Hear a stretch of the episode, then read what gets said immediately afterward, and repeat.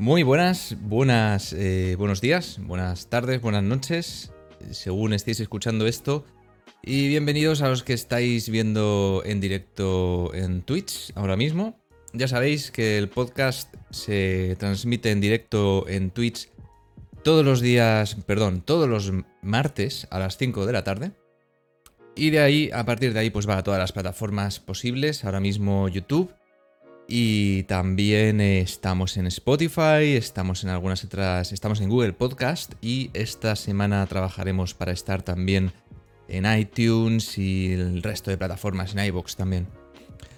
Bueno, bienvenidos al podcast Pensamiento Crítico, el podcast destinado a desarrollar, a cuestionar las cosas que nos presenta el día a día, la actualidad, a cuestionar el pensamiento colectivo, a cuestionar todo lo que nos dicen y todo lo que nos cuentan los medios y desarrollar este pensamiento crítico, esta manera de pensar por nosotros mismos, que al final es eh, lo principal y lo importante. Este programa, este capítulo 2, después del piloto, voy a procurar que se haga un poquito más breve, que sea más, más directo todo. Y, y bueno, pues ahí, ahí vamos. ¿eh? Os recuerdo eso, como os digo, en el canal de YouTube y también en Twitch me podéis ver grabando los capítulos del podcast, que de momento pues será semanal y yo creo que está bastante bien. En fin, vamos a empezar con, el, con la temática de hoy, y es que estos, durante estos últimos días hemos estado viendo bastantes baneos y bastante, bastante esta cultura de la cancelación o eh, cancel culture, que lo llaman en inglés, eh, en torno a, pues básicamente, oye, mira, esta persona ha hecho algo más, vamos a banearle, vamos a, despedirle de la empresa, vamos a arruinarle porque consideramos que es lo justo y bueno, pues vamos a hacer eso, ¿no? Y bueno, eh, en Twitch ha surgido un movimiento muy relacionado con el Me Too, con estas eh, acusaciones de abuso, de acoso sexual y similares.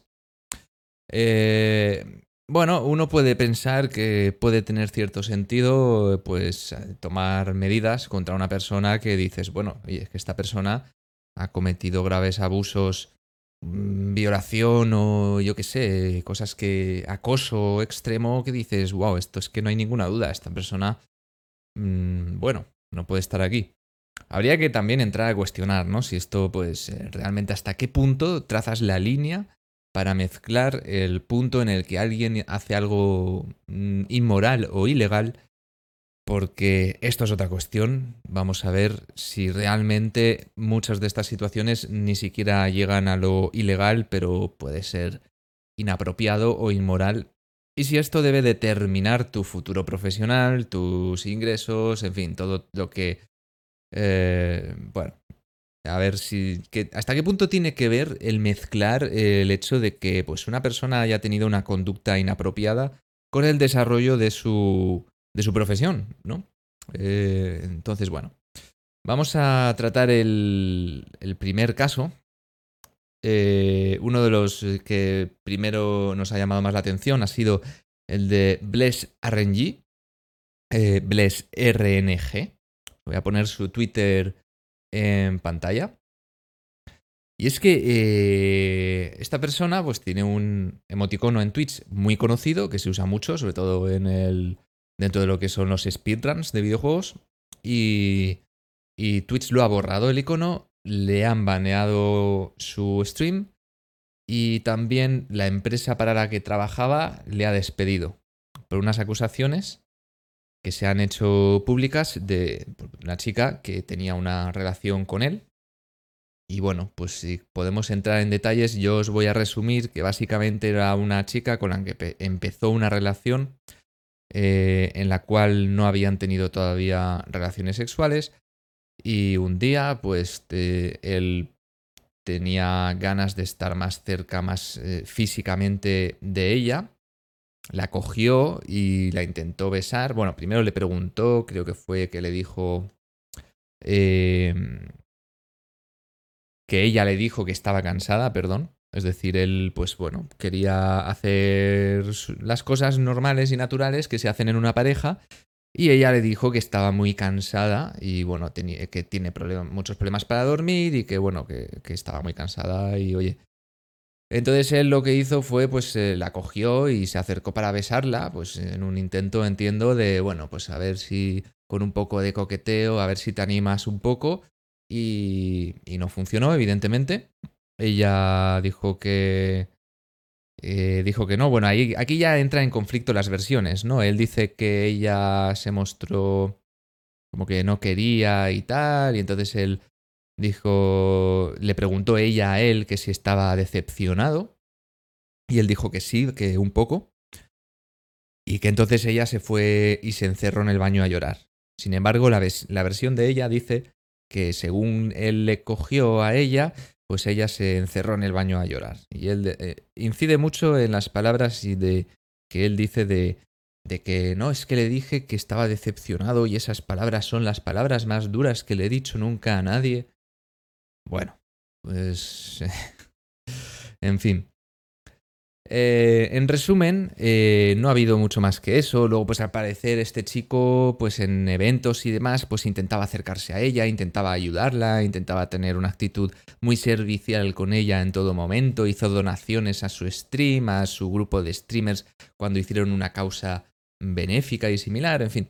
El chico pues tenía buenas intenciones y estaba un poco ahí, obviamente desarrolló una dependencia emocional y y bueno, pues quería ir un poco detrás. Mientras que ella, sin embargo, pues le trataba un poco mal, pues le gritaba, según esto, pues eh, la versión que él cuenta, ella le gritaba, le hablaba mal, él una vez le hizo un regalo y respondió ella muy mal al regalo, en fin. Cosas que pueden pasar en una relación en la que, oye, las cosas no salen bien y ya está, ¿no? Y el tema de, de que él quisiese tener algo sexual y ella no estuviese por la labor, pues bueno, pues cosas que pueden pasar, oye eh, bueno, pero venga, tal. Ay, no, que no, tal. Bueno, vale, pues nada. No quieres, no pasa nada. Tampoco eh, veo yo en esta situación algo como para decir, oye, es, una, es acoso sexual o, la ha forzado. Oye, pues mira, el chico intentó a ver si la animaba, vio que no, ya está, y no pasó más de ahí la cosa. Es que es tan simple como eso, ¿no? Entonces yo creo que, bueno, obviamente estos son los detalles que sabemos por lo que nos han contado las dos versiones. Él incluso lo que ha hecho es aceptar toda la culpa, y incluso pues cita aquí lo vemos, eh, dicen que la empresa para la que él trabaja, que tienen eh, tolerancia cero con todo cualquier tipo de acuso o, perdón, acoso o abuso. Y que la, eh, la, compañía, la empresa no sabía esto, pero que le, pues le han despedido. Que estas acciones de esta persona no son, no son aceptables y mm, que esto es la parte final de esta declaración es lo más gracioso porque dicen que sinceramente esperan que, este chico se pueda eh, mejorar y recuperar para estar mejor y, y bueno, pues para evitar este tipo de, de, actitudes, pero sin embargo su forma de apoyar esto, de apoyar que este chico pueda pues a lo mejor mejorar un poco su trato o su, ese problema que podía tener de dependencia emocional, es echarle la empresa.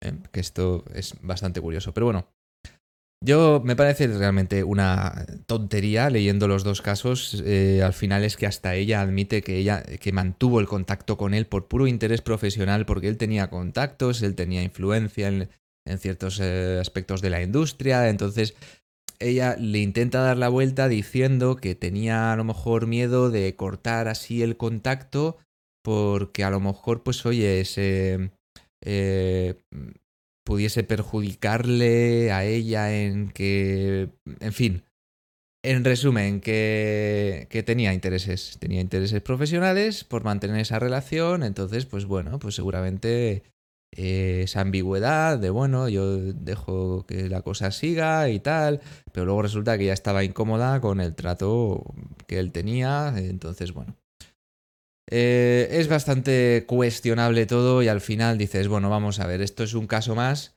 de una relación que las cosas no van bien y bueno, pues ella quizá mantiene un poco el contacto con él porque, bueno, porque tal, pues por interés o por no. Eh, esto pasa en, otros casos que, que, han sucedido en Twitch sucede exactamente lo mismo y es que al final dicen, no, es que no le dije nada a él, de que no me sentía cómoda con todo esto, porque tenía miedo de que se me eh, atacara o de que se me quitara todo lo que tenía o tal y cual. Eh, qué tontería, ¿no? O sea, vamos a ver, es una persona con la que tienes cierta confianza. Le dices, oye, mira, es que esto no estoy cómoda con esta situación o esto creo que es mejor que hagamos así. Y ya está. Y no por eso tus logros profesionales, por mucho que hayan sido gracias a otra persona o que esa persona te haya ayudado, van a desaparecer o va a coger a iniciar una persona que además en todo momento lo que ha hecho es intentar ayudarte, pues no es muy lógico pensar que vaya a decir, ah, pues ahora voy a destruir a esta persona. No tiene mucho sentido. Pero bueno, eh, al final lo que veo en común con estos casos de MeToo es este, este pequeño detalle, ¿no? El detalle de eh, la otra persona, la chica en cuestión, tiene cierto interés en tener el contacto con esa persona y no le transmite eh, que hay ciertas actitudes de esa persona que, que, no le hacen sentirse a gusto porque tiene miedo de que si lo hace vaya a perder ese contacto cercano con esa persona y por lo tanto vaya a perder eh, influencia o vaya a perder pues cierto trato de favor que le puede beneficiar profesionalmente. Entonces me parece muy gracioso que sin haber nada que realmente puedas considerar ilegal o que puedas considerar que realmente dices, bueno, puedes considerar que es inapropiado, puedes considerar que, oye, pues igual no está del todo bien, pero tanto como para hablar de acoso o abuso, pues es que me parece surrealista, ¿no? Entonces, ya lo, peor de todo es que al final pague el acusado, el, hombre, por supuesto, y la mujer, sin embargo, pues no, aunque haya actuado mal, aunque se haya intentado aprovechar de la otra persona, porque al final es lo que han hecho, porque vemos un perfil muy similar en estos... Eh, ellos, ellas colocan, cuando acusan con este Me colocan a, esta, a este hombre, a estos hombres, a estas personas, como es que ellos tienen el poder y son influyentes y esto y lo otro. Y en este caso, por ejemplo, vemos a un chico que es totalmente sumiso, totalmente que lo único que ha hecho en el momento en el que han salido estas acusaciones ha sido decir, uy, sí, sí, yo lo he hecho muy mal, estoy yendo a terapia, me estoy intentando ser mejor persona, estoy haciendo, estoy intentando corregir mis, mis errores y todo el rato asumiendo la culpa constantemente. Y claro, pues es, es surrealista pensar que, que una persona así, que incluso en una acusación, acusaciones tan serias que están dejándole sin trabajo y destrozándole la vida prácticamente, eh, responda de esta forma arrodillándose, ¿no? Y, y es, es, prácticamente imposible pensar que esta persona sea la, la, dominante y la que ha abusado en esa relación. Es que es totalmente al revés, ¿no? Pero bueno, esto es lo que, lo que tenemos y es eh, lo que sucede en, este primer caso. Pero ha habido muchos más, eh, ha habido muchos más. Eh, vamos a ver, los tengo por aquí. Bueno, vamos a ver. Bueno, ha habido otro caso con otra chica que convivía con, con un grupo de creadores de contenido y tal. Y bueno, pues por lo visto esta chica eh, tenía una relación de confianza con él, o eso ella explica en su tweet longer, eh, explica que, que, es muy gracioso, ¿no? La moda que han sacado también, ahora lo que hacen es poner mi historia y ponen el enlace al tweet longer y empiezan pues ahí con un relato como de dirigido a la victimización normalmente, apelar a la emoción y, y bueno, en este caso pues habla de que eh, tenía una amistad con este chico que ella tenía pareja y bueno, pues que un día llegó borracho y, ¿a que suena mal? Es que lo, empiezas a, relatar así dices, joder, a, ver lo que viene ahora. Bueno, pues el chico llegó borracho y le cogió la mano y le besó la mano. Y bueno, poco más. Luego habla de algo de que no, no, especifica muy bien, pero dice algo de que le cogió con la mano y metió la mano por dentro de eh, la manga de la camiseta. Y que no le tocó ni un pecho ni nada, pero que estaba cerca del pecho, que no sé qué. Bueno. Y ya está, y no hizo más. Eh, ella no hizo nada, no, mm, no se mostró, uh, no, no, le dijo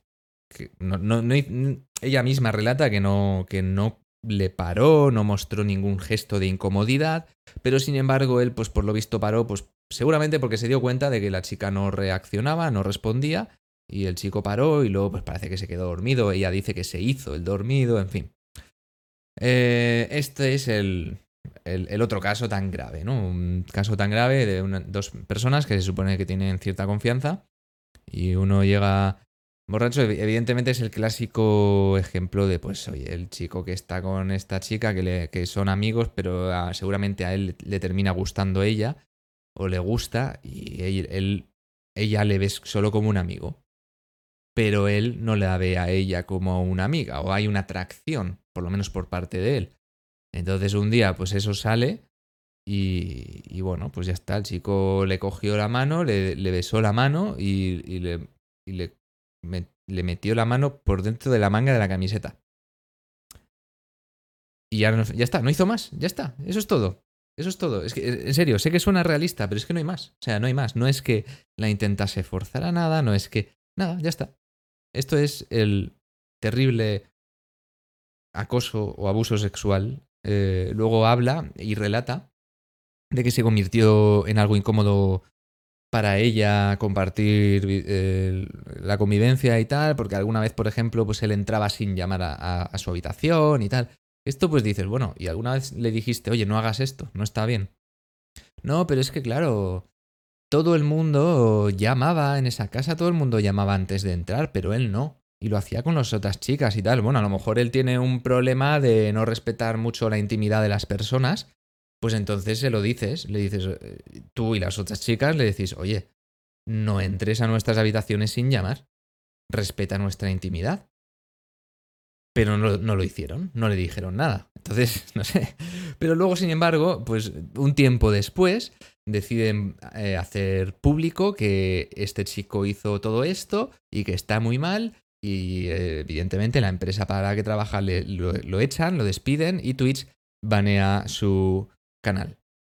Eh, no sé, son cosas que creo que está fuera de lugar. Es decir, vale, eh, cuestiones de convivencia, cuestiones de relaciones personales, oye, esto está mal, esto está feo, no me gusta que hagas esto, pues no lo hagas, se lo dices a la persona. Pero sin embargo, lo que hacen estas mujeres, eh, no digo que en todos los casos, de hecho vamos a hablar ahora de un caso que puede ser que sí, que, sí que es cuestionable, pero bueno, muchos de estos casos de MeToo son absurdos, son cosas que dices, oye, ¿por qué no lo has hablado con esa persona y le has dicho, oye, esto me ha molestado, esto me molesta? Ostras, no me he puesto las gafas. Ahora soy yo. en fin, pues eso. Como, ¿por qué no le has dicho, oye, mm, esto me molesta? Pues no lo hagas, por favor. Y ya está. Y pues la persona, en el 99,9% de los casos, la persona va a decir, ah, pues perdona, no me, no me daba cuenta y seguramente lo deje de hacer o lo intente dejar de hacer, ¿vale? Pero sin embargo, pues estas personas no le dicen nada de, al, a este, al chico en, cuestión, al, al abusador, acosador, no le dicen, oye, esto me molesta. Y, y, luego, sin embargo, pues sí que deciden publicarlo, hacerlo público, publicarlo en Internet eh, para crear una especie de movimiento y además muchas veces lo admiten. Dicen, es que como están saliendo casos, pues yo me he animado también a contar lo mío eh, pues al final, bueno, búsqueda de atención, eh, intentar hacer daño a otra persona, no lo sé, en fin. Luego sí que leí un caso, un caso que sí que es bastante cuestionable y es que, eh, bueno, podemos ver, era, era, una chica que ahora mismo tenía 19 años, pero contó como ella con 16 años, un chico que era influyente y famosete dentro del sector de los videojuegos, de World of Warcraft y demás, en este, estamos hablando de Method, un clan muy conocido. Y este, este chico, este, este hombre de 40 años, estuvo flirteando con esta chica que tenía 16 años en aquel entonces. Eh, aquí, aquí, ya encontramos un problema, obviamente. Eh, hay una diferencia muy clave y es que entre adultos, una relación entre adultos, pues mira, eh, oye, a mí has hecho esto que me molesta, te lo he dicho, pues bueno, pues ya está. Pero cuando estamos hablando, evidentemente, de una persona que con 40 años está seguramente aprovechando de la, y aprovechándose de la ingenuidad e inexperiencia de una chica, niña de 16 años, pues hombre, que intente aprovecharse de la menor experiencia de una adulta de 18, 19, de 20 años, pues mira, una vez que tienes 18 años y eres técnicamente un adulto, eh, en algún punto hay que trazar la línea y una vez, pues oye, tú eres adulto y eres responsable de tus acciones. Y si tú tienes 20 años y eres un inmaduro o te dejas manipular, pues bueno, tendrás que aprender en la vida, ¿no? Si tú eres, eh, si tú eres más maduro y no te dejas manipular, aunque tengas 18 años, pues sobre tú. Pero es que si estamos hablando de alguien de 16 años, que estamos hablando de una persona que es un menor, es que eh, ahí estamos entrando en, un, en, una cuestión que, vamos, yo creo que aquí sí que no admite ninguna duda, ningún debate, o sea, no está bien, no está bien. Lo que hizo este chico es pedirle fotos eh, con poca ropa, hacerle eh, conversaciones sexuales y demás, en fin, algo que está obviamente fatal. Eh, bueno, si el chico tuviese 18 años, 19, 20 y está hablando, está dialogando con una chica de 16 años, pues dices, bueno, es que están muy cerca en la edad, pero es que estamos hablando de una persona con 40 años, le está pidiendo fotos con poca ropa o sin ropa a una cría de 16 años, por favor. O sea, aquí evidentemente encontramos un problema. Problema que seguramente mm, si no es ilegal, pues esté muy cerca de lo ilegal y creo que no hay ninguna duda en torno a esto. Entonces, que en este caso se tomen medidas eh, dirigidas a esta persona, no me parece mal, sinceramente. Que sí, que hay que dejar las cosas en manos de la justicia y tal, pero bueno, que una empresa evidentemente no quiera tener a alguien así en su, en su, en su imagen, pues sobre todo cuando estamos hablando de algo como que, que, influye mucho en la imagen de las personas que tienes en tu, en tu empresa, algo como pues es un, un jugador profesional, ¿no? Pues estamos, pues es algo muy distinto, ¿no? Pero es que en los otros casos, no, no sé, es que en los otros casos, ¿qué estamos viendo de, de abuso, de acoso? Estamos viendo mm, una relación entre dos adultos mm, que no se están entendiendo bien o que, bueno, uno intenta sacar algo de la otra persona, el otro también, pues oye, pues a lo mejor el chico intenta le atrae a la otra persona, intenta por ahí y la chica dice, bueno, pues mira, me aprovecho de su situación profesional para tener un beneficio. Pero bueno, aquí los únicos que pagan son los hombres, ¿no? Como siempre, pues al final el, el hombre está mal visto por tener cierto interés sexual hacia una mujer, aunque no haya hecho nada realmente grave. Eh, puedes decir que ha sido algo inapropiado. Bueno, puedes decir que ha sido algo inapropiado, pero no ha hecho nada grave, no. En fin, no han intentado. es que no sé, es que me parece surrealista que hay que explicarlo, pero bueno, para Twitch, por lo visto, no es así. Para Twitch, mmm, besarle la mano a una chica que es tu amiga, por lo visto, eso es abuso sexual. Mm, cuando ella ni siquiera te ha dicho, oye, no hagas eso, ni nada, ni tampoco. En fin. Bastante surrealista todo esto. A raíz de todo esto podemos ver más cosas, más sucesos que han, eh, que han pasado estos días y de hecho tenemos el baneo a Doctor Disrespect. Doctor Disrespect es el, es el streamer, el creador de contenido más influyente y más grande de todo Twitch, de toda la plataforma, ¿no?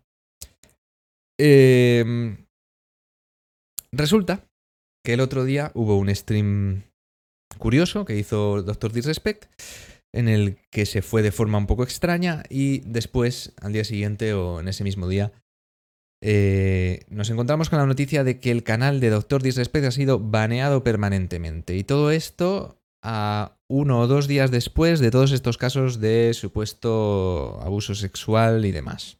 O de abusos o acosos sexual, ¿no? Em, entonces, bueno, lo primero que inclina a pensar es que está involucrado en un caso similar de, de acusaciones Michu. Mm, sin embargo, pues él tiene, está casado, y su esposa ha publicado que estaban pasando por un mal momento y que agradecían todo el apoyo de la gente. Con lo cual podemos descartar ya varias opciones. Primero, un caso de infidelidad o de abuso sexual quizá no tiene mucho sentido, mm, ya que la esposa le está apoyando. Y un caso de, de maltrato en la pareja tampoco. Tampoco tiene sentido. Porque, a ver, la esposa está diciendo que la apoya. No, no, no parece que, encaje mucho en el relato. Entonces, bueno. Eh, otra opción que se barajaba es que eh, Doctor Disrespect estaba... Eh, lo, tengo escrito mal en los... Perdonadme, pero lo tengo escrito mal en los apuntes y, ya no sé ni lo que digo, porque cuando digo Doctor Disrespect lo estoy leyendo y, y pone Disrespect. en fin.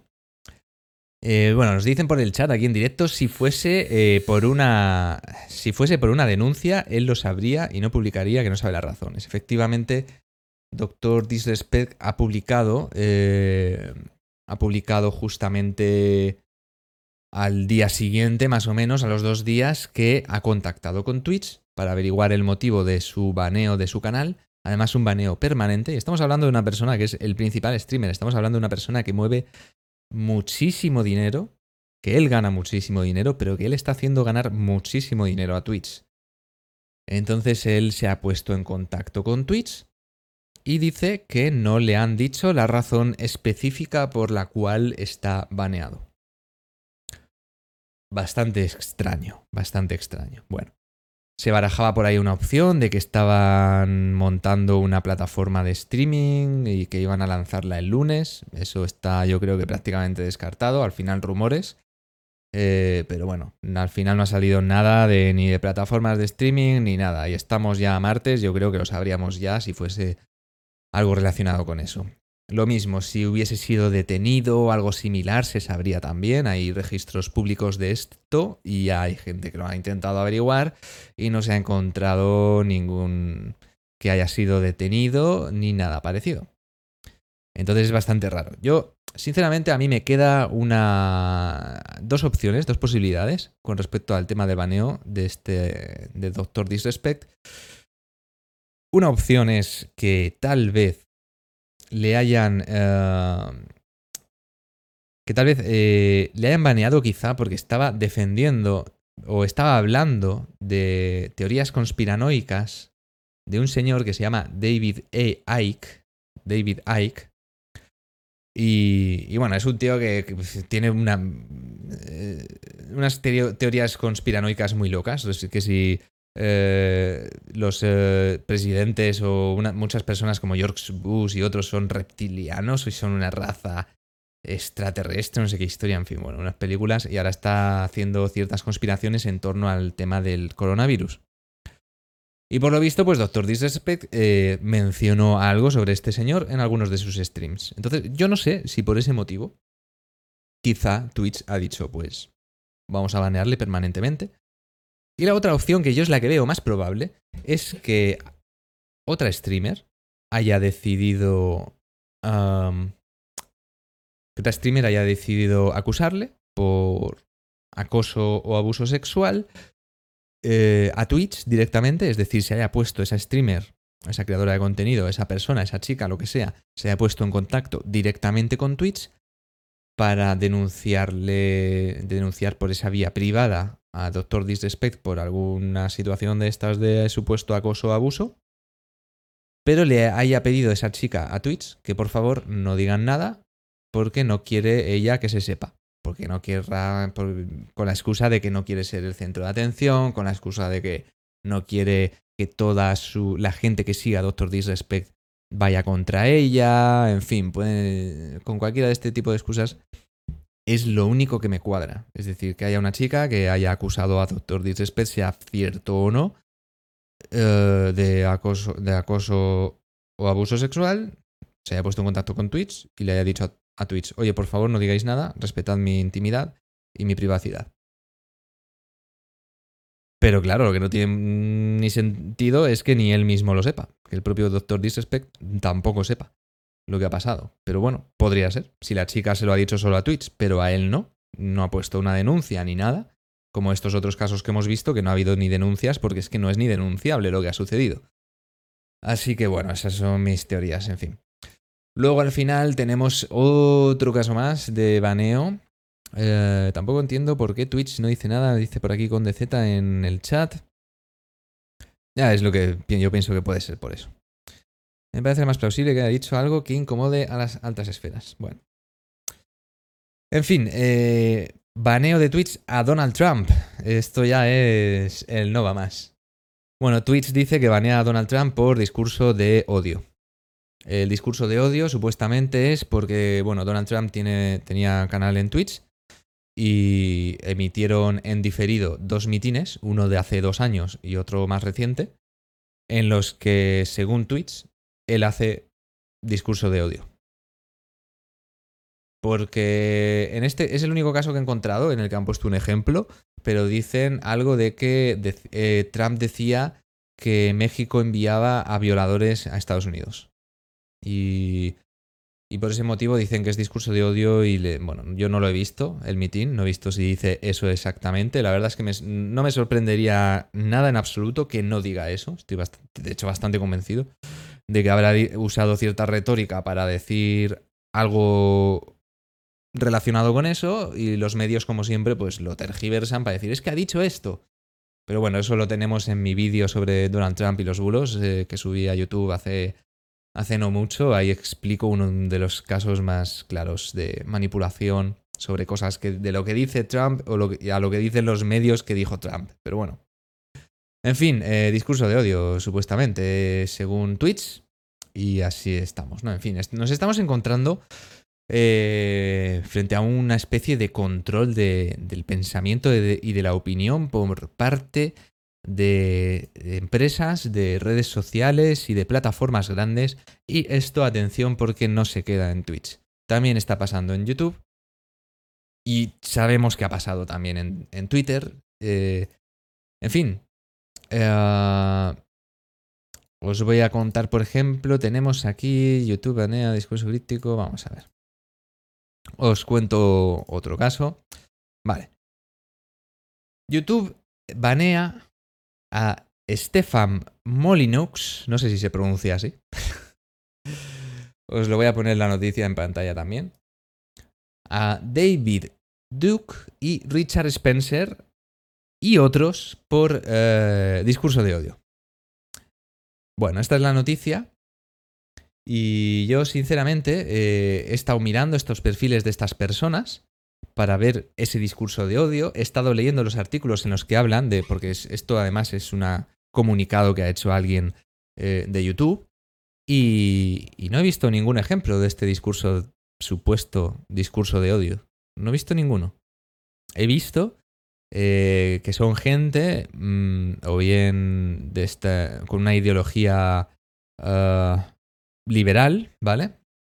O con ciertos rasgos conservadores, algunos de ellos, pero no he visto en ningún momento ningún tipo de discurso de odio. De hecho, uno de los, de los, ah, de los baneados de YouTube, que es el Stefan Molinux, Molineux, este señor he estado mirando su Twitter y tal, y por lo visto es una persona que defiende en todo momento el diálogo y que siempre defiende y critica, o sea, critica la violencia y pide que no se recurra a la violencia, siempre habla de diálogo y, de estar, y, siempre habla de estar en contra de la violencia. Entonces, realmente choca muchísimo, choca muchísimo el ver, en fin, que según YouTube, pues eh, es discurso de odio, un cierto tipo de, discurso de opiniones que no siguen eh, los cánones establecidos Ah, y que están muy asociados a la derecha política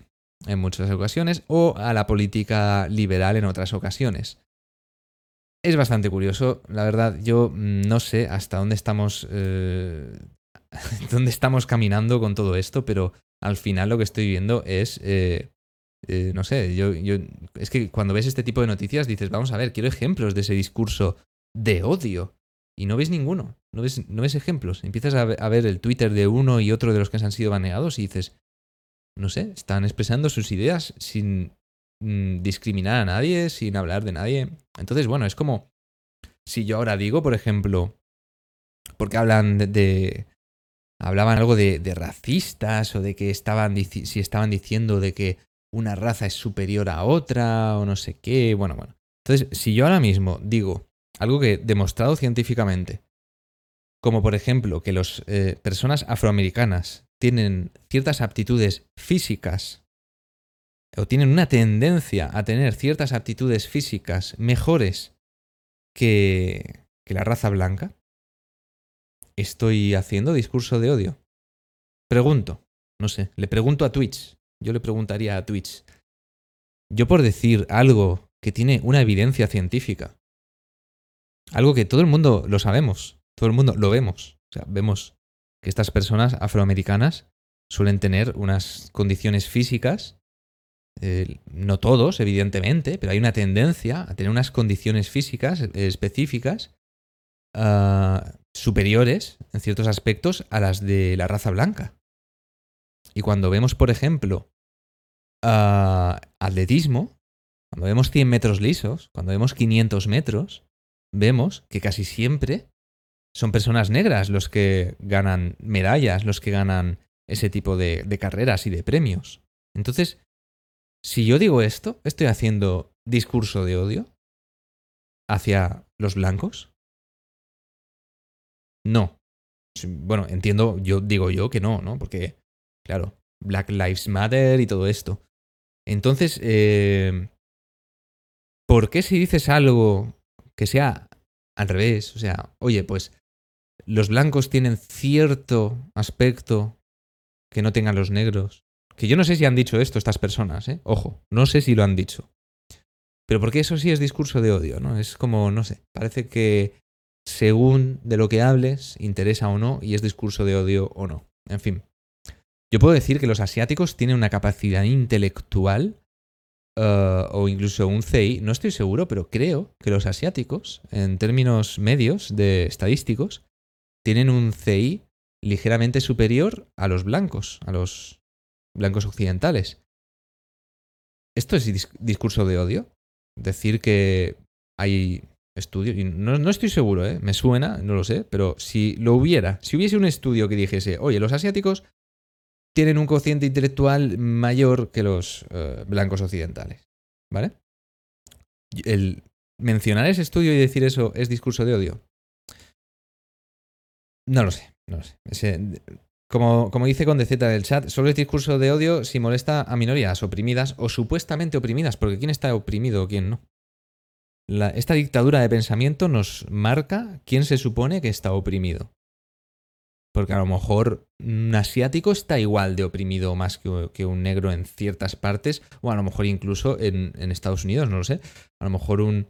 O sea, ¿hasta qué punto tenemos que catalogar que, no, estos están oprimidos, estos no, estos sí, estos no. Pues ¿quién marca ese discurso? Lo marca evidentemente pues la moda, la moda ideológica de turno, ¿no? En este caso pues está en torno a las mujeres están oprimidas y ahora mismo pues eh, está más fuerte que nunca la moda de los negros o los afroamericanos están oprimidos. Bueno, vale. En fin, me parece bastante absurdo que no podamos ni hablar de, de tendencias, ¿no? Por ejemplo. Eh, si hablamos de que en España eh, hay una mayor tendencia a la delincuencia entre la población inmigrante o entre la población gitana que entre la población que no lo es. Esto es, esto es discurso de odio, cuando es un dato, es un hecho, o sea, es un dato.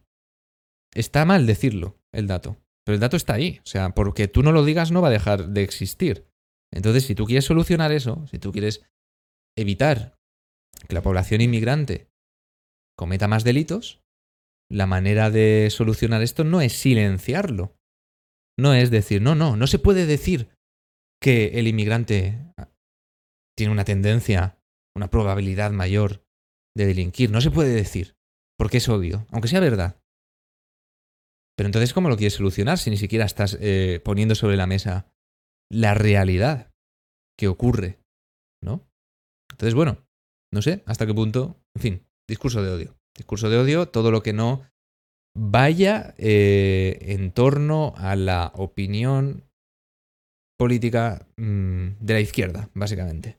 Es que es así, es así. O sea, es, hay que seguir la ideología ahora mismo es la izquierda, es la que marca lo que se puede decir y lo que no, lo que se puede pensar y lo que no, lo que es odio y lo que no, lo que es fascismo y lo que no. En fin, la izquierda es, dicta cómo podemos hablar y cómo podemos pensar, que se puede debatir y que no se puede debatir. Bueno, pues no lo sé. Pero yo diría que estamos, que eso se llama totalitarismo, ¿no? El no poder hablar de lo que tú me digas porque entra en conflicto con tus propuestas políticas o con tu pensamiento ideológico, evidentemente estamos hablando de un totalitarismo. Pero bueno, esto es lo que frente a lo que nos encontramos. Y yo lo digo, o sea, yo lo digo, no me importa decir, oye, si una persona inmigrante o personas inmigrantes tienen una mayor capacidad para algo, pues oye, qué bien. Se puede decir, ¿no? Si una persona afroamericana tiene algo mm, que no tienen los blancos, pues oye, se puede decir y no pasa nada. Pero es que si lo haces al revés, ya, oh Dios mío, estás haciendo discurso de, de odio. En fin, a lo mejor el problema lo tienes tú si ves racismo en tantos, en toda, en cualquier cosa, ¿no? Porque yo Sinceramente, pues por decir que un afroamericano tenga algo que no tiene el blanco o que el blanco tiene algo que no tiene el afroamericano, no pienso que ni el afroamericano sea peor o mejor, ni que el blanco sea peor o mejor. O sea, no sé, porque no soy racista, ¿sabes? Pero entiendo que hay diferencias genéticas entre unos y otros. Hay diferencias genéticas entre hombres y mujeres. Hay diferencias genéticas entre etnias o razas, o como lo quieras llamar. Y hay tendencias ¿Y qué tiene de malo hablar de esto? No sé. Porque haya una tendencia mayor a, la violencia entre los hombres, por poner un ejemplo, no, no, yo no voy a ir por la calle y voy a ver un hombre y voy a decir, ¡Oh, Dios mío! ¡Es un violento! ¡Dios mío, por favor! Pues no. Y porque haya una... Mm, yo qué sé. por ejemplo, se ha dicho muchas veces que las mujeres conducen peor. Bueno, pues quizá porque han empezado a conducir más tarde y quizá tenga una relación con que el, el, pensamiento, la inteligencia espacial en el hombre tiende a estar más desarrollada que en la mujer. Eh, bueno, pero no por ello voy a ver a una mujer conduciendo y voy a decir, oh Dios mío, se va a atropellar a niños y a ancianos, ¿sabes? Pues no, no, no hay necesidad de eso. En fin. Hay una diferencia entre entender lo que es una tendencia, entre entender lo que es una estadística. Eso es una cosa. Y otra cosa muy distinta sería que, oye, como hay una tendencia, una estadística a esto, pues voy a desarrollar mis prejuicios y voy a pensar que estas personas pues son así porque sí, solo por su condición, ¿no? Y esto es lo que hace, por ejemplo, el feminismo, ¿no? Con la ley de violencia de género, pues dice, no, pues como hay una mayor tendencia a que el hombre maltrate físicamente, supuestamente, bueno, no es cierto, porque el maltrato físico se ejerce más o menos igual entre hombres ah, y mujeres en la pareja.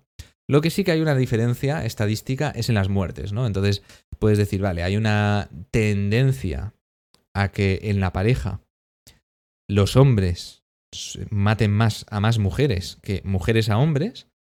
Y entonces por este motivo ya el hecho de ser hombre implica tener una pena mayor en España, ¿no? Estamos hablando de España en este caso, de la ley que tenemos aquí, el hecho de ser hombre implica, primero, que tengas menos. Eh, perder tu derecho a la presunción de inocencia en una primera instancia. Y, y, después, el hecho de que las penas son mayores. Por el hecho, oye, como eres hombre y como se matan. Los hombres matan a más mujeres en la pareja. Porque los, en contextos generales los hombres matan a más hombres que a mujeres. Pero bueno, en la pareja en concreto eh, los hombres matan a más mujeres que mujeres a hombres, entonces pues vamos a hacer una ley específica para castigar más a los hombres. Esto no es discurso de odio. Esto no es discurso de odio hacia el hombre. En fin, en fin, la hipotenusa, digo la hipocresía. Bueno. Nos dicen por el chat, porque si hablas de un grupo de población en base a estereotipos se convierte en discurso de odio. Sí, pero según del grupo del que hables, ¿eh? Porque está bien decir que los hombres son violentos, pero no puedes decir nada malo de las mujeres. Por ejemplo, ¿no? Está bien decir que el hombre blanco es un privilegiado opresor, pero no puedes decir que, no sé, pues que otras personas de otra raza pues cometen más delitos o lo que sea. Pues eso no se puede decir. En fin. Dicho esto, mm, vamos a comentar una noticia rápidamente, porque ya me estoy liando. Al final me estoy liando. Y esto se nos va a ir a más de una hora. Y no quiero. Eh, Unilever deja de anunciarse en Facebook y Twitter. Vemos aquí otro ejemplo de intento de control del pensamiento y de la opinión. Unilever es una empresa enorme que es propietaria de empresas importantes como Dove, Dove, Axe o, Honor. ¿vale? Un montón de marcas. Y esta empresa dice que, bueno, se ha unido a una especie de movimiento llamado Stop Hate for Profit, que consiste en hacerle un boicot a Facebook o a redes sociales, porque, según este movimiento, no están controlando el discurso de odio para, por el beneficio, ¿vale? Yo podría estar de acuerdo en que se promueve el discurso de odio, los medios muchas veces promueven el discurso de odio para su propio beneficio, usan mucho el clickbait y todo esto. Pero es que lo hacen en todas las direcciones. Es decir, los medios, de hecho, atacan principalmente y sobre todo a la derecha y a lo liberal sobre todas las cosas. Es decir, el primer discurso de odio que promueven los medios es el de la izquierda contra la derecha es el de la ultraderecha, los no sé qué, el racismo, tal. eso es lo que están promoviendo como discurso de odio mayoritariamente los medios de información masivos. Y ahora vamos a ver algunos ejemplos de esto. Sin embargo, eh, es evidente que estas empresas y este movimiento está dirigido a ir contra la ideología eh, política liberal y de derechas. ¿Cómo no? En fin, eh, entonces están intentando controlar el relato en torno a eso, ¿no? Es, lo de siempre. Mm, si se dice algo malo contra la izquierda es discurso de odio eh, y hay hate for profit, como están diciendo. Pero si es al revés, si es, oye, la izquierda está cargando contra la derecha, eso no es hate for profit. Eso es eh, ser imparcial y totalmente honesto. En fin. Bueno. Eh, la izquierda, de verdad, yo lo que está pasando hoy en día con la izquierda, mira, eh, es algo que, me asombra a niveles eh, extremos, ¿no? Pero bueno, yo no me, no me considero ni de izquierda ni de derechas y puedo estar de acuerdo con ciertas ideas de la izquierda y puedo estar de acuerdo con ciertas ideas de la derecha y en desacuerdo con seguramente muchas estoy en muchas en desacuerdo con muchas más cosas de la izquierda que de la derecha, pero también estoy en desacuerdo con muchas cosas de la derecha. Y eso no significa que tengas que, no sé, que tomar parte y decir, no, no, pues yo soy yo izquierda y contra la derecha, o yo derecha contra la izquierda. Pero bueno, esto, ahora mismo tenemos este movimiento en el que la izquierda pues tiene este control totalitario del pensamiento y del discurso, ¿no? Y de, en fin. Bueno, a raíz de esto, pues todas estas empresas, eh, como digo, hay varias empresas que han anunciado que se iban a dejar de, de, publicitar en, plataformas y redes sociales, como Facebook o, Twitter. Incluso Coca-Cola ha anunciado que se iba a dejar de, de publicitar en, en todas las redes sociales durante un mes. Yo, sinceramente, lo veo como, por una parte, un intento de control de la información y de la opinión, y por otra parte lo veo como que, oye, la crisis del coronavirus nos ha afectado, entonces lo que, como nos interesa ahorrarnos dinero en publicidad, vamos a decir que es por este motivo y quedamos tan bien de cara a la opinión pública. ¿eh? Entonces yo lo veo como un movimiento enfocado a eso, enfocado a, mira, nos queremos, nos queremos ahorrar dinero y vamos a mm, aprovechar el ahorrarnos dinero con mm, eh, decir que lo estamos haciendo por un bien social común, que, es esto, ¿no? En fin. Pues esto es lo que, lo que ha sucedido un poquito en torno a la publicidad de Facebook y demás. Hay una especie de boicot y de movimiento de boicot de, para dejar de, de, anunciarse en redes sociales porque supuestamente no controlan este mm, presunto discurso de odio. Que estoy de acuerdo en que hay cierto discurso de odio, obviamente, pero en las dos direcciones, ¿no? Es. Esto es lo que sucede. Y lo vamos a ver luego con un ejemplo de España, con el tema de mm, la agresión que hubo a una diputada de Vox. Y lo vamos a ver en las dos partes, ese, un poco ese odio. Bueno.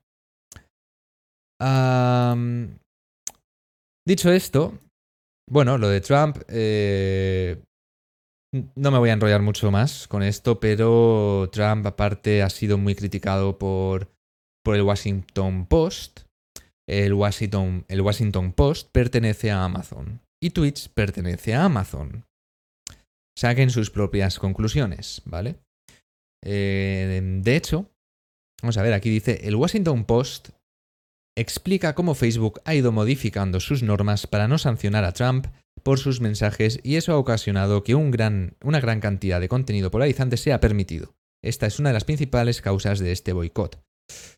Bueno, pues aquí vemos a, al Washington Post cargando contra Trump y el Washington Post, como digo, pertenece al mismo dueño que es el dueño de Amazon y Amazon es el dueño de Twitch. Y fíjate qué cosas que Twitch banea a Trump y en fin, y todo esto pues al final está relacionado, ¿no? En fin. Vamos a ir al siguiente, al siguiente tema. Vamos a ir más rapidito. Está todo polarizado, se han eliminado, los grises. Sí, no, no, ya no se admiten. No se admiten grises. No, una cosa es que digas, oye, vamos a. Vamos a. Oye, esta persona está diciendo que, yo qué sé, que las personas de tal condición tienen que tener menos derechos porque, porque no se los merecen o algo así. Bueno, eso yo no lo comparto, obviamente. Pero una cosa es que digas eso y otra cosa es que mm, sin discriminar a nadie hables un, eh, trates un discurso de cosas necesarias, ¿no? Como lo que hemos comentado, decir, oye, en Estados Unidos, entre la población afroamericana, existe un mayor índice de delincuencia. ¿Cómo podemos solucionar esto? Bueno, pues en el momento en el que dices que en, Estados Unidos, en la población afroamericana, hay un mayor índice de delincuencia, ya estás haciendo discurso del odio, aunque sea verdad. En fin. Bueno, hablando de, de población afroamericana y racismo. Bueno, los conguitos, señores, los conguitos. Ay, Dios mío. Han iniciado una campaña, una recogida de firmas para eh, que los conguitos, para hacer un boicot a los conguitos, porque son racistas, supuestamente. ¿Eh? ¿Qué os parece? Bueno, si sois fuera de España, no sé si conoceréis los conguitos, pero son unas eh, golosinas que voy a poner ahora en pantalla. voy a poner más grande. Y, bueno, son como unas golosinas de chocolate y bueno, pues ha habido un movimiento de esta cancel culture, de estos social justice warriors, de estos eh, justicieros de lo social que hay que censurar a estos porque son racistas y promueven el odio. Y bueno, han dicho que, que, esto, esta marca es racista y xenófoba. y bueno, eh, la empresa ha tenido que aclarar y responder que los conguitos son cacahuetes y no personas, ¿vale? Que son... Literal, eh, dicen, los conguitos como producto son cacahuetes recubiertos de chocolate. La mascota son dos conguitos uno encima del otro, de tal modo que la pieza inferior y más grande representa el cuerpo y la superior y más pequeña la cabeza. Como prueba evidente de ello, la segunda variedad de conguitos más vendida en el mercado son los conguitos de chocolate blanco, que como puede apreciarse en la imagen, están representados por una mascota de color blanco. Es decir, color externo simboliza simplemente el color del chocolate. Apuntan desde la casa, ¿vale? En fin, pero... Ah, bueno, aparte la empresa ha dicho que ellos siempre han tratado de transmitir una imagen de diversión, de yo tengo que aplaudir a la empresa en este caso que no se ha plegado, que no se ha, arrodillado frente a este absurda, esta absurda dictadura de, este discurso de pensamiento único eh, que marca lo que está bien y lo que está mal. No se han arrodillado frente a esto y han dicho, oye, a lo mejor las personas que están criticando esto mm, no están entendiendo bien lo que queremos que lo que nosotros queremos transmitir con nuestra marca, ¿vale?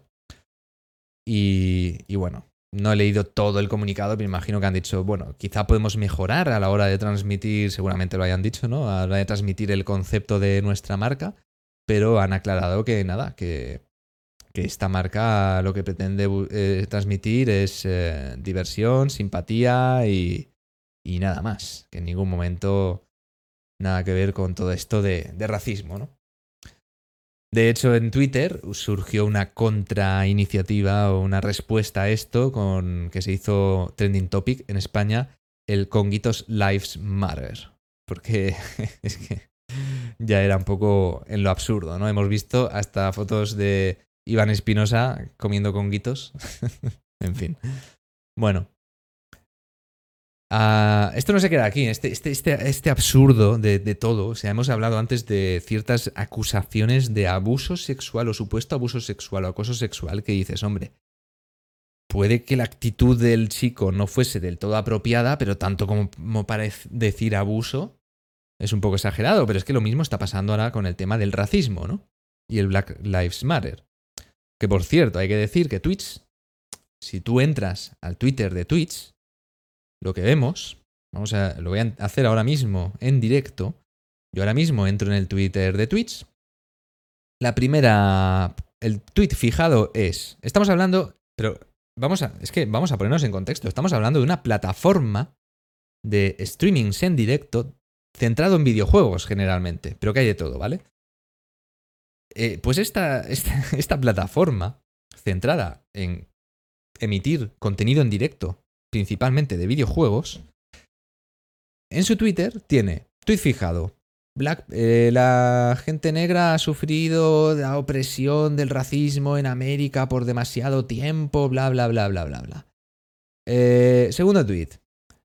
vivir con pride, querer con pride, con orgullo, ¿no? Del tema del orgullo LGTB. Siguiente tweet. Únete al cofundador de Black Lives Matter. Eh, no sé, o sea. Y ya el siguiente tweet, por fin creo que encuentro algo relacionado con lo que, en lo que consiste esta empresa, que es streaming de videojuegos. Pero es increíble la cantidad de contenido político. Luego paso un par de tweets más relacionados con, con la temática de la empresa y otra vez otro tweet. Eh, Black Power is going live on Twitch. Join BLM, co-founder, bla, bla, bla. Otra vez aquí, yo no sé qué relación tiene Twitch con, es, eh, con la política, con movimientos de ideología política, pero creo que es evidente. O sea, es que hemos visto que en pocos días han publicado dos tweets diciendo que te unas al cofundador uh, Patrice de, Black Lives Matter. O sea, ¿qué está pasando aquí, no? Eh, no entiendo muy bien por qué Twitch tiene esa necesidad de imponer cuestiones políticas e ideológicas constantemente. Y además siempre en, este en estos términos totalitarios, en los que si tú opinas un poco diferente o lo cuestionas, te van a banear, ¿no? Esperemos que no me pase a mí. Yo, como no soy nadie y no tengo mucha audiencia, pues no creo que me pase. Pero si tuviese en vez de 10 espectadores, 2000, mm, pues creo que otro gallo cantaría, sinceramente. Pero bueno. Y sobre todo, pues cuando estoy hablando de, este, de esta cuestión de políticas. En fin, eh, seguimos con más casos absurdos de surrealista de, tema de racismo y demás. L'Oreal retira términos como blanqueador de sus productos por la tensión racial. Pero, ¿de qué estamos hablando? O sea, pero sí, sí, tal cual. El grupo L'Oreal ha decidido retirar los términos en inglés white o whitening, o fire o fireness, o light y lightening de sus productos cosméticos destinados a homogeneizar la piel. Indicó la empresa en un comunicado publicado en inglés el sábado, sin dar más detalles sobre si la medida será efectiva inmediatamente o no. Eh, es absurdo ya. Este, este, esto ya es que. Pero, pero que todavía no queda aquí la cosa, ¿eh? que tenemos más, tenemos más. Los personajes de Los Simpson serán doblados por actores de su misma raza. Tras la polémica protagonizada por el personaje de Apu, la popular serie ha anunciado que a partir de ahora los actores de doblaje no serán exclusivamente blancos, sino que representarán a personajes de su misma raza. Bueno, esto quiere decir que... que nada, que como los Simpsons son personajes de raza amarilla y con cuatro dedos, mm, buena suerte encontrando a dobladores que tengan la piel amarilla y cuatro dedos, campeones de campeones de, los Simpsons. ¿eh? En fin, yo no sé, no sé a dónde vamos, pero es absurdo, ¿no? Se bromeaba mucho en torno a esto con el tema, por ejemplo, bueno, y los extraterrestres, cómo los van a doblar también. Van a encontrar a, extraterrestres para que puedan doblar a extraterrestres y los extraterrestres no se sientan ofendidos. Creo que había hasta un capítulo en el que el, habla, el perro de los Simpson habla. Eh, ¿Vas a buscar a un perro que hable para que doble al perro que habla? No vaya a ser que estés ofendiendo y atacando los derechos de los perros. Es que, no sé, es que ya es absurdo. Esto es como cuando hay polémica de que, mira, un personaje, un actor heterosexual está haciendo el papel de un personaje homosexual. ¿Es que no puede hacerlo un personaje homosexual? O sea, un actor homosexual, perdón. Bueno, vamos a ver, vamos a ver. Eh, esto les parece grave, pero si un actor es homosexual y hace de un personaje hetero, ahí no pasa nada. ¿Mm? Barney Stinson. Barney Stinson es una persona, es un actor que es homosexual y hace el papel de un personaje heterosexual. Ahí no hay ningún problema. Ahora, si un personaje, si un actor hetero hace de un personaje homosexual, ahí sí que hay un problema. Pero vamos a ver que estamos hablando de interpretación. La gracia de la interpretación está ahí, en que estás haciendo un personaje que no tiene por qué necesariamente asociarse a tu identidad en absoluto. En fin, surrealista. Y vamos a ir terminando el directo. Vamos a ir terminando el directo con algunos bulos. Y, aquí vamos a ver un poco el tema este que comentábamos antes, de cómo este discurso de odio va pasando por ahí y demás. Bueno, ah, vamos a ver si me aclaro un poco con todas las notas. Vamos allá. Porque creo que tengo lo de lo de lo que pasó con Abascal y demás. Vale, aquí. Vamos a empezar con el tema de lo que hablaba un poco de este discurso del odio que se ve muchas veces en, las dos direcciones, ¿no? De la izquierda contra la derecha y de la derecha contra la izquierda. Aunque yo estoy convencido y probablemente tenga un sesgo, no lo sé. Probablemente yo tenga una visión sesgada de esta realidad. Pero estoy convencido de que existe más enfrentamiento y más discurso de odio de la izquierda hacia la derecha que al, que al revés. Pero bueno, pero admito que existe en ambas direcciones. Y, os voy a poner un ejemplo. Agredieron a, una diputada de Vox en, un acto electoral en el País Vasco, le tiraron piedras y tal, y pues se ve que una piedra le dio en la ceja y le hizo sangre, ¿no? Bueno, sale la foto. Primera respuesta de la izquierda. Ah, esa es sangre falsa. ¿Vale? Todo Twitter de. Bueno, todas las personas de la izquierda en Twitter diciendo que eso es sangre falsa. Vale. Luego eh, sale una foto en la que se le ve, se le ve que tiene una pequeña herida, ¿vale? Ah, eso es Photoshop.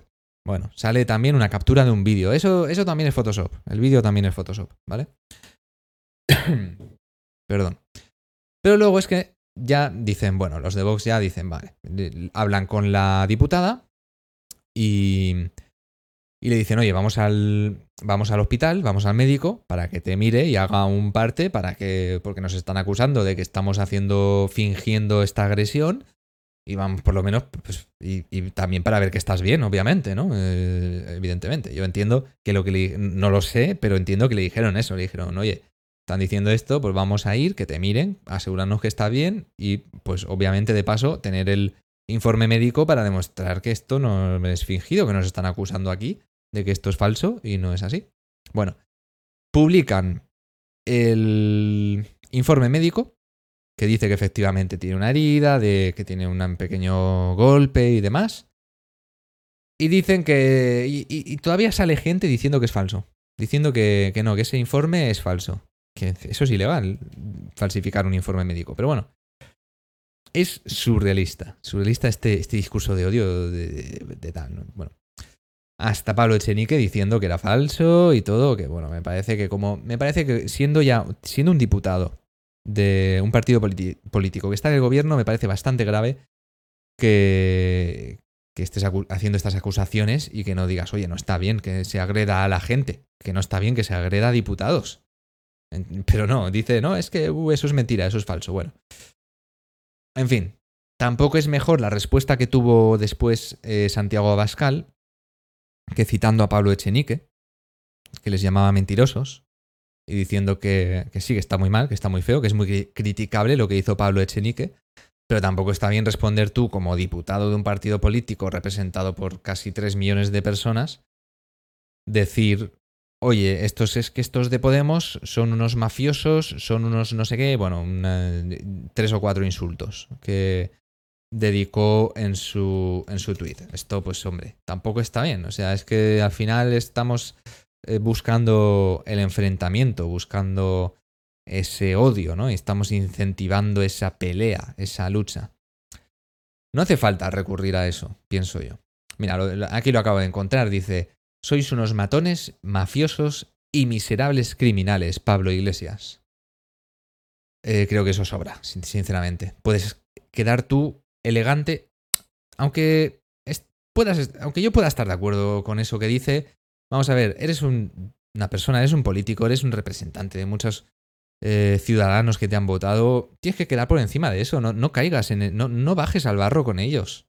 Queda por encima, de, oye, pues no está bien esto, no está bien eh, acusar a otro partido político, no está bien eh, no, pues eso, pues no pronunciarse en contra de la, de la violencia.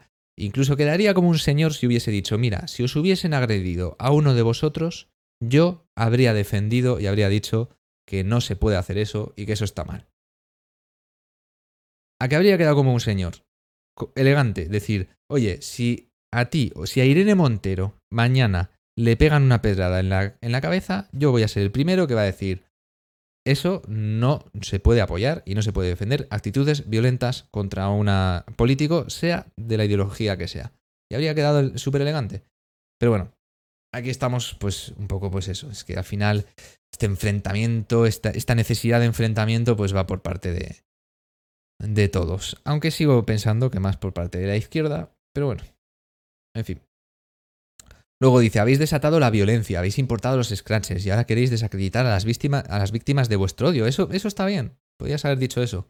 Pero lo del principio de matones, mafiosos, miserables, criminales, pues creo que sobra un poco, ¿eh? Sobra un poquito. En fin, eh... pues eso.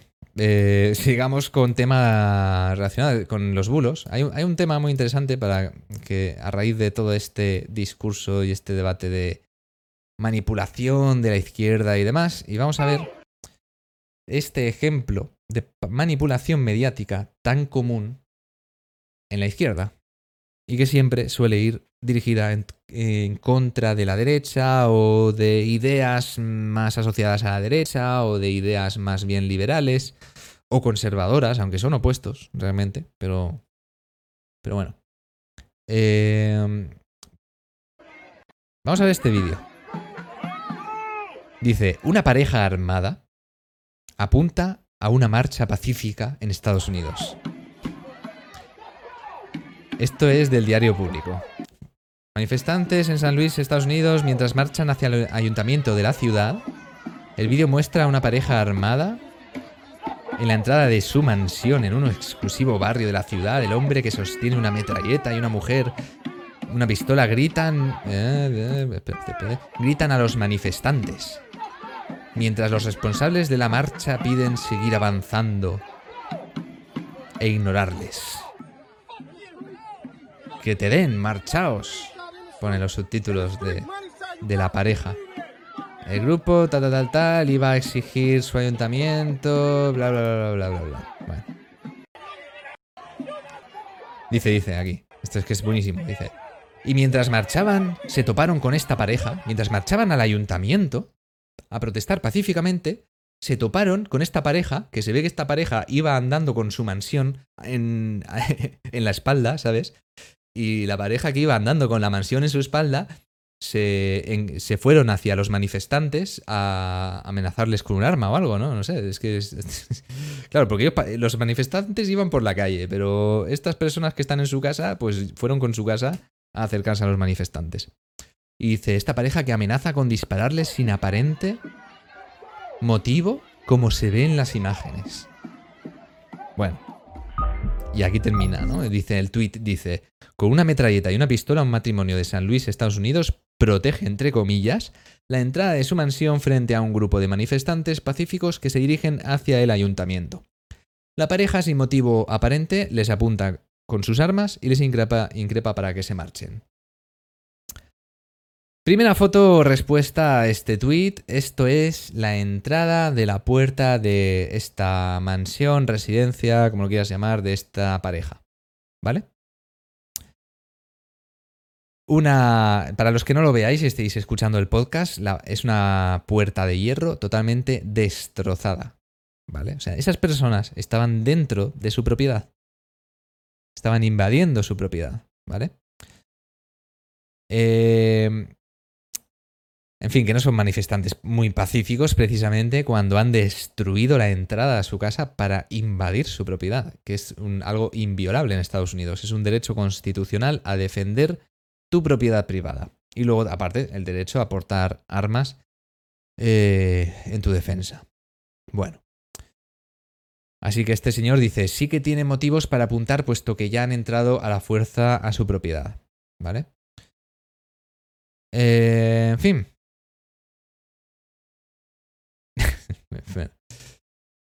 Aquí vemos otro tweet de este, de este, este perfil de Bendita Justicia, se llama. Y dice, bulo de público, punto es. Un matrimonio tal, tal, tal. Dice, falso, los manifestantes han asaltado la propiedad privada y la pareja ha ejercido sus derechos, ¿no? Y citan el artículo de, de público. y citan la derecha, la, perdón, la, la, ley estadounidense que dice que los ciudadanos tienen el derecho de defenderse contra cualquier tercero que se dirija a ellos con intención de delinquir o producirles un daño físico. Y el derecho a portar armas y demás. Bueno, Vamos a ver ahora el vídeo de los manifestantes. Previo a esto, calidad es pésima.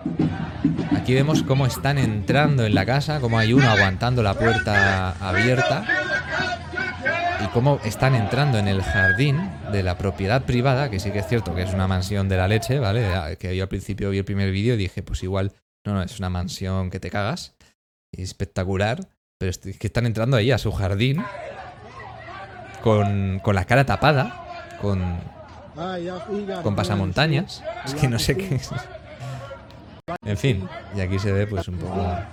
Aquí se ve cuando ya sale la pareja con armados. Pues bueno, haciendo una declaración de intenciones de no se os ocurra eh, hacer nada, ¿no? Bueno, ya lo estáis viendo. Eh, esto es la manipulación de la izquierda tan común hacia todo lo que esté relacionado o asociado a la derecha o, a lo conservador o mm, a los eh, que tienen dinero, ¿no? Como en este caso de esta pareja, que oye, que tiene, que sí, que está claro que tienen mucho dinero, pero bueno, tampoco justifica el hecho de que una pareja de unas personas tenga muchísimo dinero que entren unos tíos ahí con, con pasamontañas a tu casa. Es que vamos a ver. Pero bueno, que son manifestantes pacíficos, ¿eh? Según público, según público.es, son manifestantes pacíficos, ¿eh? Entonces, eh, la izquierda le parece bien esto, le parece bien que estos manifestantes pacíficos, entre comillas, entren en la mansión de, de, de estas personas con pasamontañas con cara de pocos amigos, pero luego, cuando va una persona con una bandera de España a la calle en la que vive Pablo Iglesias, le multan. ¿eh? Y cuando van personas a hacer una protesta pacífica a la puerta del chalet mansión casoplón de, de Pablo Iglesias e Irene Montero, pues lo que ellos hacen es poner un dispositivo de élite de la Guardia Civil para que no se pueda acercar nadie a su residencia. Eh, ay, la hipotenusa, digo, la, hipocresía. En fin. Lo que más me indigna de la izquierda es su hipocresía y su falta de, coherencia. Es que es increíble cómo cuando les afecta a ellos algo, su relato va en una dirección, pero si es en. Eh, si no les afecta a ellos, va en otra totalmente opuesta, ¿no? En fin. La doble moral, sí, la doble moral, como decís por el chat. Eh, bueno, voy a leer un poco comentarios. Vamos ya terminando. ¿Y dónde estuvo Irene Montero apoyando? Me encanta.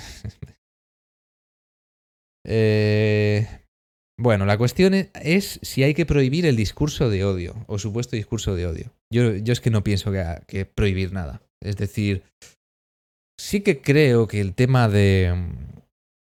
Quizá debería haber alguna forma de controlar estas fake news, estos bulos, cuando son tan descarados y evidentes. Pero claro, ¿cómo lo haces? ¿Cómo controlas eso? ¿Quién vigila al vigilante, no? ¿Quién, quién controla lo que es bulo y lo que no? Es que hay algunos que son descaradísimos y normalmente son en contra de la derecha, como esto que acabamos de ver, ¿no? Es que ya es eh, alucinante. Pero, pero claro, es que hasta qué punto puedes controlar eso. Yo creo que sí que debería haber, por ejemplo, en España, algún un colegio, el colegio de periodismo en España debería tener algún criterio para poder eh, velar un poquito por los principios éticos periodísticos, ¿no?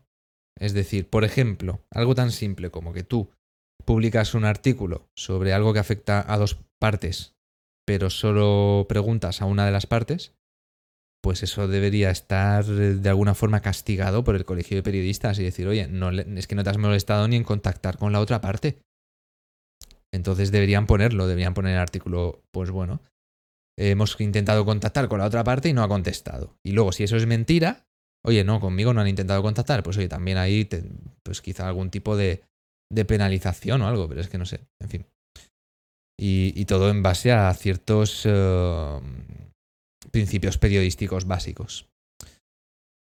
Pero bueno, admito que es algo complicado y que al final pues es muy fácil tirar hacia donde te interesa y demás. Entonces, bueno, yo la verdad es que estoy a favor de la libertad de expresión siempre y cuando no se cruce una línea roja ya de ciertos extremos de que estés pues insultando directamente a alguien, que estés diciendo que alguien o que un grupo de personas deberían morir o hay que matarlos a todos, cosas así excesivas, ¿no? Que ya están penadas por la ley, pues evidentemente eso no lo vas a permitir. Pero bueno. Para terminar, señores, terminamos el podcast. Eh, llegamos ya a la recta final. No, llegamos al final ya, pero os voy a poner algo divertido para que nos vayamos eh, con gracia eh, y con humor a, a descansar o a hacer lo que tengáis que hacer. Y es este momento épico en el Congreso de los Diputados entre Iván Espinosa y el PSOE. Es, es muy bonito, es muy bonito. Vamos a escucharlo. Gracias, señora presidenta. Señora vicepresidenta, ¿piensa el Gobierno hacer algo por restituir la credibilidad de las instituciones del Estado? Señora vicepresidenta primera del Gobierno. Gracias, señora presidenta. No hay que restituir lo que no ha existido.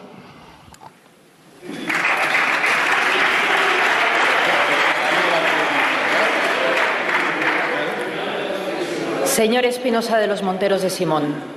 Pues estamos de acuerdo, señora vicepresidenta. No ha existido nunca la credibilidad de este gobierno en los dos años desde que llegó Pedro Sánchez al poder. En fin, eh, esta es la clase política que tenemos. Eh, es lo que hay. Bueno, la clase política o el gobierno que tenemos, ¿no? Un gobierno que le dicen, oye, ¿qué va, qué va a hacer usted para restituir la credibilidad que, que, no tiene el gobierno? Y, y, esta persona del propio gobierno diciendo, es que no se puede lo que nunca ha existido. Bueno, pues sí, es que estamos de acuerdo, nunca ha existido. Es que vaya, vaya nivel dialéctico, ¿eh? Increíble. El nivel dialéctico, en este caso, de, del PSOE, ¿no? Y de esta. de Carmen Calvo, que es la, la, que responde. Es alucinante, es alucinante. Bueno, se lo puso, se lo puso a huevo. A Iván es que es increíble, ¿no? Pero bueno, con esto, esto es lo que nos ha tocado. Y nada, tomárselo con filosofía, ya sabéis. Eh, estimaciones de, que vamos a caer en, en, el Producto Interior Bruto, bueno, ya llegan al 15% y sabemos que son optimistas. Se nos viene una muy buena encima, muy buena, mm, muy mala, es decir, la situación económica de España mm, es la que es la que es y es la que va a ser. Y mientras que las cosas no cambien y de momento pues no parece que se puedan cambiar, tenemos el gobierno que tenemos y pues vamos a donde vamos. Así que hay que tomárselo con filosofía, hay que intentar seguir construyendo. Intentemos, sobre todo, yo como conclusión diría, después de, esto que hemos visto, no buscar ese enfrentamiento. Eh, está bien, pues bueno, un poco de humor, ¿no? Como lo que hemos visto en, este, en esta respuesta en el Congreso de los Diputados y demás. Pero yo diría intentar construir, intentar pues, aportar siempre soluciones, datos, propuestas y, y dejar un poco de lado quizá ese enfrentamiento, ¿no? Ese enfrentamiento radical de, no, tú contra mí, yo contra ti y demás. Y al final, pues mira, he pasado ya de la hora de, de podcast, pero bueno, iremos mejorando poco a poco.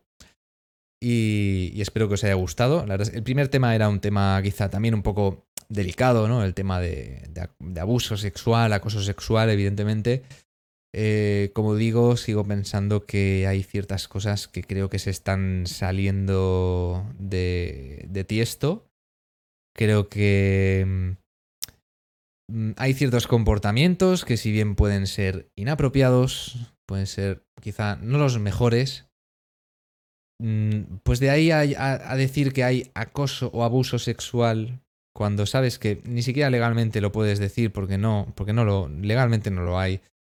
Eh, y, y, que esto suponga, por unas acusaciones de una persona que es mujer y que se victimiza, a pesar de que probablemente esa mujer ha intentado aprovecharse de esta, de esta persona, de este hombre, pero eso no se no entra a debate, ¿no? Directamente, pues bueno, pues. Y, que todo esto resulte en la consecuencia de arruinarle la vida a este hombre, simplemente. Ya, ya no estamos hablando de arruinar la vida de una persona, de un hombre, por una acusación falsa, ni siquiera por una acusación de, de, de algún tipo de escándalo sexual, de, de delito, de, de acoso. No, estamos hablando de relaciones entre personas que no funcionan, que no funcionan bien. Es que yo no veo mucho más que eso.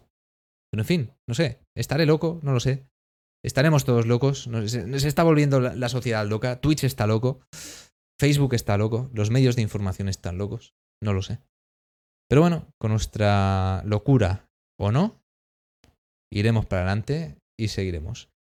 Muchas gracias a todos y nos vemos por, por Twitch, nos vemos por YouTube, nos vemos por Twitter. Recordad seguirme en, las, en mis redes sociales porque por ahí os iré informando de todo y hasta la semana que viene con el podcast. Hasta luego.